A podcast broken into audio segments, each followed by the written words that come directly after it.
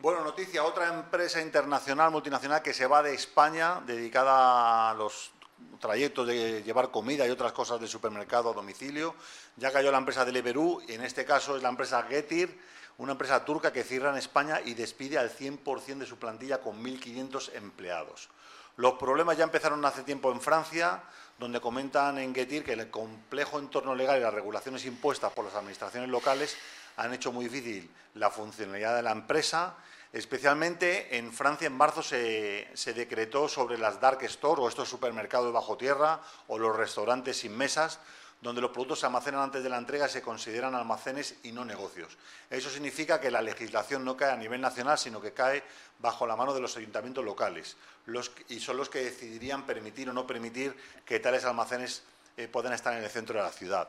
En Getir, en el caso de España, se ha presentado un ERE para despedir al 100% de la plantilla en España, integrada por unos 1.500 empleados y bueno, repartidos entre Madrid, Barcelona, Valencia, Zaragoza, Málaga, Sevilla, y bueno, pues estoy aquí con Álvaro de Santos y Agustín Márquez comentando un poco las noticias.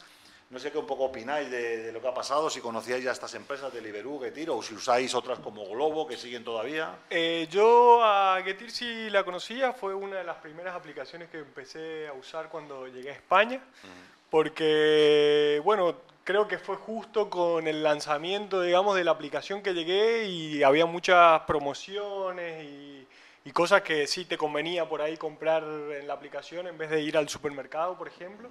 Porque esta de Getir es de supermercado, no es que hace delivery de otras cosas. Que hacen la compra por ti, ¿no? claro, eh, en realidad yo, o sea, después lo descubrí porque justo cerca de donde vivo tienen uno de estos depósitos de almacenamiento y pasé por la puerta solo por curiosidad a ver qué era y nada, es un depósito, un pasillo y de ahí salen las motitos con con todos los artículos de supermercado, sean fríos o sean al natural, digamos, y en caso de que tengan que tener cosas en frío, te las traen frías, refrigeradas, eso está bueno. Y en un principio apenas llegué, sí, lo, utilizábamos por ahí con estos vouchers de descuentos y todo eso, y estaba bastante bien, llegaba bastante rápido. Lo que sí era mucho más caro que el supermercado. si, no, si no tenías cupones, realmente no era algo que convenía. Sí conviene porque te lo traen a tu casa, pero al final... Por precio salía Por precio pagás casi el doble que en un supermercado normal. Y es lo que, es lo que comentábamos fuera de, antena, ¿no? Eh, Álvaro también, que estos modelos de negocio quizás se piensan, se piensan en Estados Unidos, pero luego se van a llevar a cada uno de los países y se encuentran con la realidad que la legislación no es la misma para todos los lados. Aquí se mira mucho más eh, por, el, por el trabajador. Eh, al principio estas empresas operaron con la figura de trabajadores autónomos, pero luego salió la ley de los autónomos que impedía que hubiera falsos autónomos, ¿no? que estas personas que, que trabajan para una empresa y el 75% lo facturan más de 75 lo facturan a una sociedad, con lo cual ya la empresa está obligada a, contratarlo, con lo cual se pierde esa flexibilidad, un entorno más rígido, pero bueno, el resultado final es que al final una empresa de Turquía que tenía 1.500 personas trabajando se va del país. Cuéntanos un poco cómo, cómo, lo ves. Pues a ver, yo lo veo que, a ver, en España desde luego, en el derecho laboral eh, hay un principio, o sea, inspirador de, esa rama del derecho, que es indubio pro operario, es decir, en caso de duda, a favor siempre del trabajador, ¿no? Ah. Y bueno, pues evidentemente lo que se suele hacer es al final intentar optar por la, por la figura mixta, híbrida, vamos a llamarlo así, del falso autónomo, ¿no? Porque tienes lo que más conviene de, de una situación y lo que más conviene de otra situación, o, lo más conveniente de una y lo más conveniente de otra. Pero ¿qué ocurre? Que lo estás mezclando de forma interesada con la finalidad eh, subyacente que es innegable de generar o incurrir, cuando menos, entiendo yo, en lo que se conoce como fraude de ley, es decir, es usar la legalidad para un fin, digamos, impropio de dicha ley o conforme al cual dicha ley fue promulgada, ¿de acuerdo? Entonces, sí, en, sentido estricto estás sirviéndote de la ley, pero la estás, mm, en cierto modo, prostituyendo para eh, conseguir justo lo contrario de lo que promueve esa ley, que supongo que estará o debería de estarlo, eh, perfectamente detallado en su exposición de motivos, ¿no? que es la parte de las leyes ¿no? que precede al articulado, el artículo 1, 2, 3, todo lo que va antes, pues es justamente eh, esa es su finalidad, su función. Nosotros sacamos de, de, Crunchbase, que no sé si conocéis, es una base de datos a nivel mundial que tiene información de todas las startups Y en la información que vamos a poner de pantalla vais a ver que bueno, esta compañía ha tenido cinco adquisiciones. Es una compañía que actualmente bueno, nació en el país de Turquía, una startup.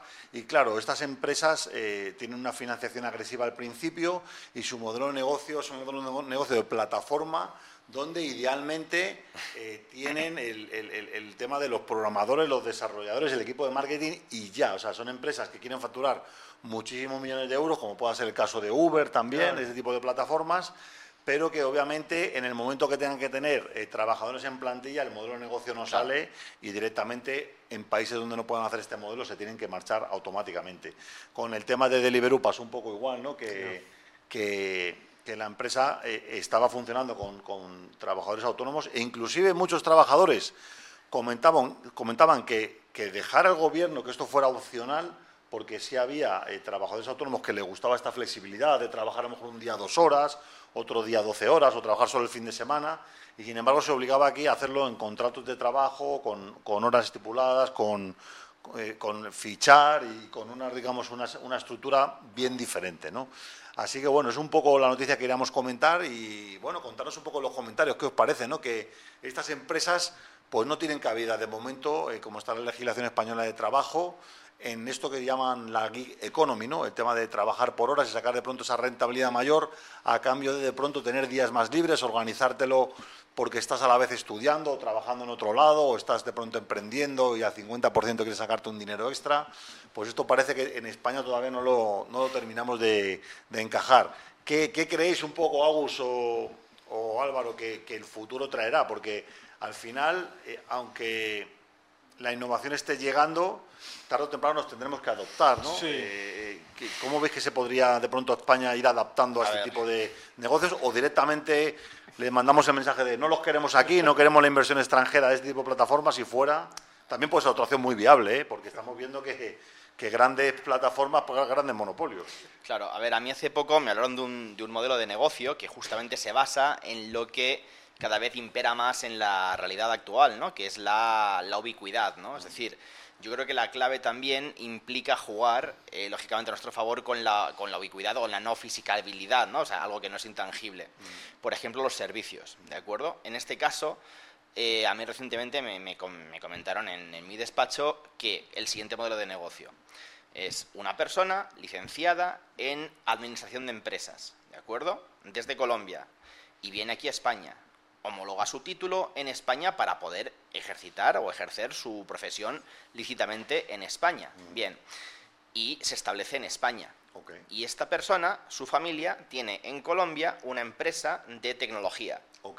Esa tecnología, los servicios perfectamente prestados en Colombia, se pueden, fruto de esa ubicuidad, es decir, ahí no existen las distancias, a pesar de que físicamente eh, España está muy lejos, muy alejada de Colombia, pero a estos niveles, a estos efectos, no existen las distancias. Estamos quizás a un segundo, porque por internet todo funciona así.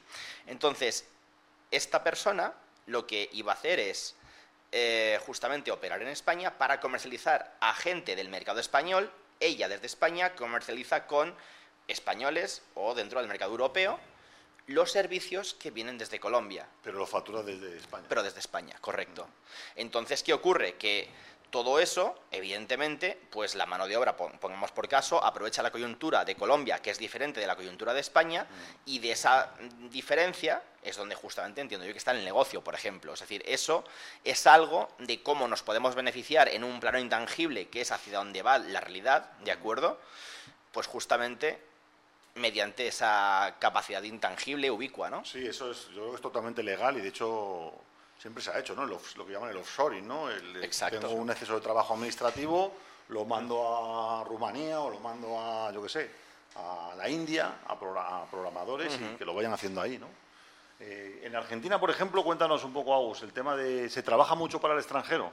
Hay gente eh, freelance que de pronto, incluso cobrando en dólares, trabaja de diseñador gráfico. La verdad que no es muy común. Eh, sí conozco gente que trabaja, pero por ahí no es algo tan común y más que nada en las tecnológicas son programadores o gente que está más vinculada con el tema de la tecnología.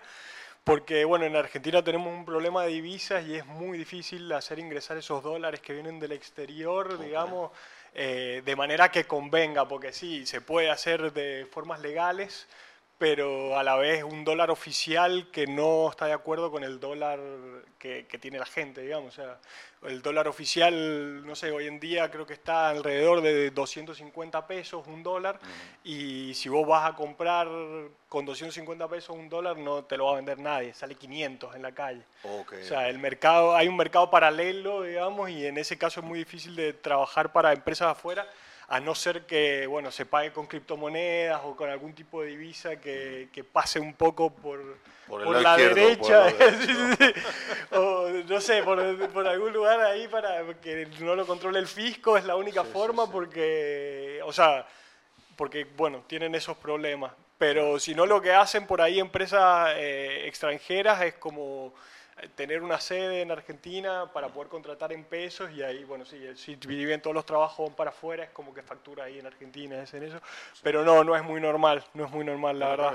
es que además, volviendo a la noticia, si tú tienes aquí un pequeño restaurante, también quieres que tener la capacidad de entregar comida a domicilio. Claro. Y si no lo quieres hacer con una plataforma, que cada vez está, está viendo menos, ¿Qué vas a hacer? ¿Contratar tú un, un contrato laboral a unos motoristas eso. O sea, que es imposible. En Argentina pasa eso. Ahí, o sea, antes de estas aplicaciones eran delivery, o sea, una persona con una moto encargada de llevar pedidos y lo contrataba la, el mismo local de comida, era el que contrataba a esa persona que hacía los repartos. Y con estas aplicaciones, bueno, pasó un poco a, depender de este tipo de aplicaciones. Y bueno, pero a la vez también tenían todos estos problemas que, por los cuales acá no funciona, allá lo hacen funcionar un poco a la fuerza, pero ese tema de, de, no tener contratos, de que sean eh, pagas puntuales por la cantidad de horas trabajadas y un poco, bueno, no sé. Imagina. bueno, es que a la vez en realidad es raro para cómo lo vemos ahora, pero por ahí en un futuro habría que contemplar este tipo de trabajos que van a seguir existiendo por, por y cada vez más, es que la Y cada vez hay más y deberían hacer como un tipo de contrato especial, digamos, o, algo diferente porque cada vez hay más y con las reglas que ya estaban establecidas no, se vemos que no está funcionando, se ve que no funciona. Bueno, pues nada, despedimos a la empresa Getty en España, 1.500 personas en la calle.